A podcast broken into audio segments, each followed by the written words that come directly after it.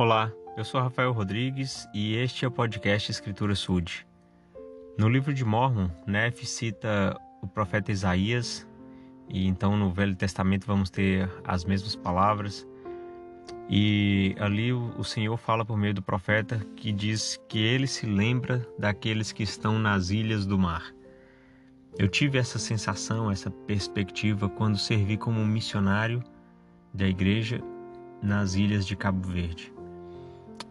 Foi bom poder ler a Escritura estando lá e saber que o Senhor não se esquece de nenhum de nós, que Ele pode, mesmo quando estamos em uma ilha, quando a sensação pode ser de isolamento, pode ser de afastamento das coisas, nos sentir incluídos, nos sentir próximos.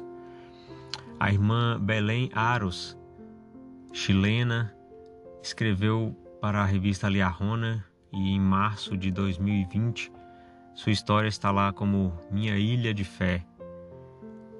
E ela conta: Quando eu era criança na ilha Robinson Crusoe, que fica a 670 quilômetros da costa do Chile, meus pais ensinaram a mim e a meus irmãos a respeito de fé e perseverança. Uma de suas lições memoráveis aconteceu durante uma chuva torrencial, num domingo. Meus pais sabiam que tinham um compromisso a cumprir com o Senhor precisavam ir à igreja. Nossos guarda-chuvas estavam quebrados, de modo que só tínhamos casacos e botas para nos abrigar da tempestade. Minha mãe teve a ideia de nos cobrir com sacos de lixo plástico. Não ficamos envergonhados por sermos as únicas pessoas a caminhar pela rua na chuva. Sabíamos que estávamos fazendo o que o Senhor queria de nós. Quando chegamos à casa que usávamos como capela, vimos que seríamos os únicos presentes naquele dia. Muitos domingos eram assim. Meu pai servia como presidente de ramo e com frequência dirigia reuniões a que somente seus filhos e algumas irmãs da Sociedade de Socorro tinham comparecido. Ele também abençoava e distribuía o sacramento.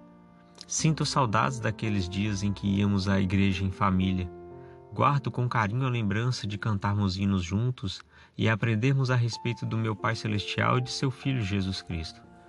Meu coração ainda está na ilha Robinson Crusoe.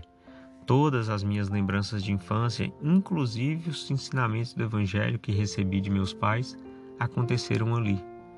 Como havia poucos membros da igreja na ilha, não tínhamos os programas ou recursos desfrutados por muitos membros. Porém, meus pais nos ensinaram a frequentar a igreja, a orar e a ler as Escrituras. Encontrei forças e orientação ao ler as Escrituras e tive momentos de revelação pessoal. Lembro-me de um domingo em especial em que recebi a confirmação de servir missão.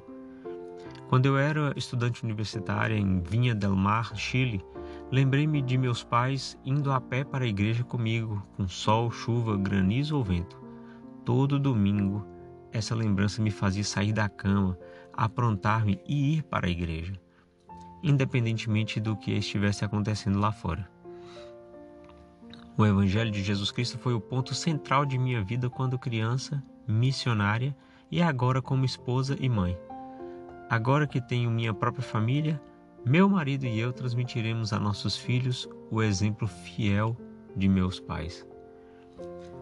Então, como eu disse, a perspectiva de quem mora numa ilha pode ser a de isolamento, a de solidão, a de distanciamento. Mas veja como o Evangelho de Jesus Cristo tornou aquele tempo memorável para uma irmã que teve a oportunidade de aprender tanto, de mesmo quando a igreja estava vazia ou somente com sua família, ela ainda assim saber a importância daquilo, fortalecer seu testemunho e anos depois estar ainda firme e fiel no Evangelho de Jesus Cristo. Isso é maravilhoso. Saber que o Senhor cuida e conhece cada um de nós. Saber que Ele ama individualmente e nos ajuda nas nossas necessidades e desafios. E que Ele jamais vai nos desamparar. Nós podemos até pensar que as situações são muito difíceis e que o Senhor não está olhando muito bem para a gente, mas isso não é verdade é sempre algo importante e fundamental para o nosso crescimento e desenvolvimento. Em nome de Jesus Cristo, amém.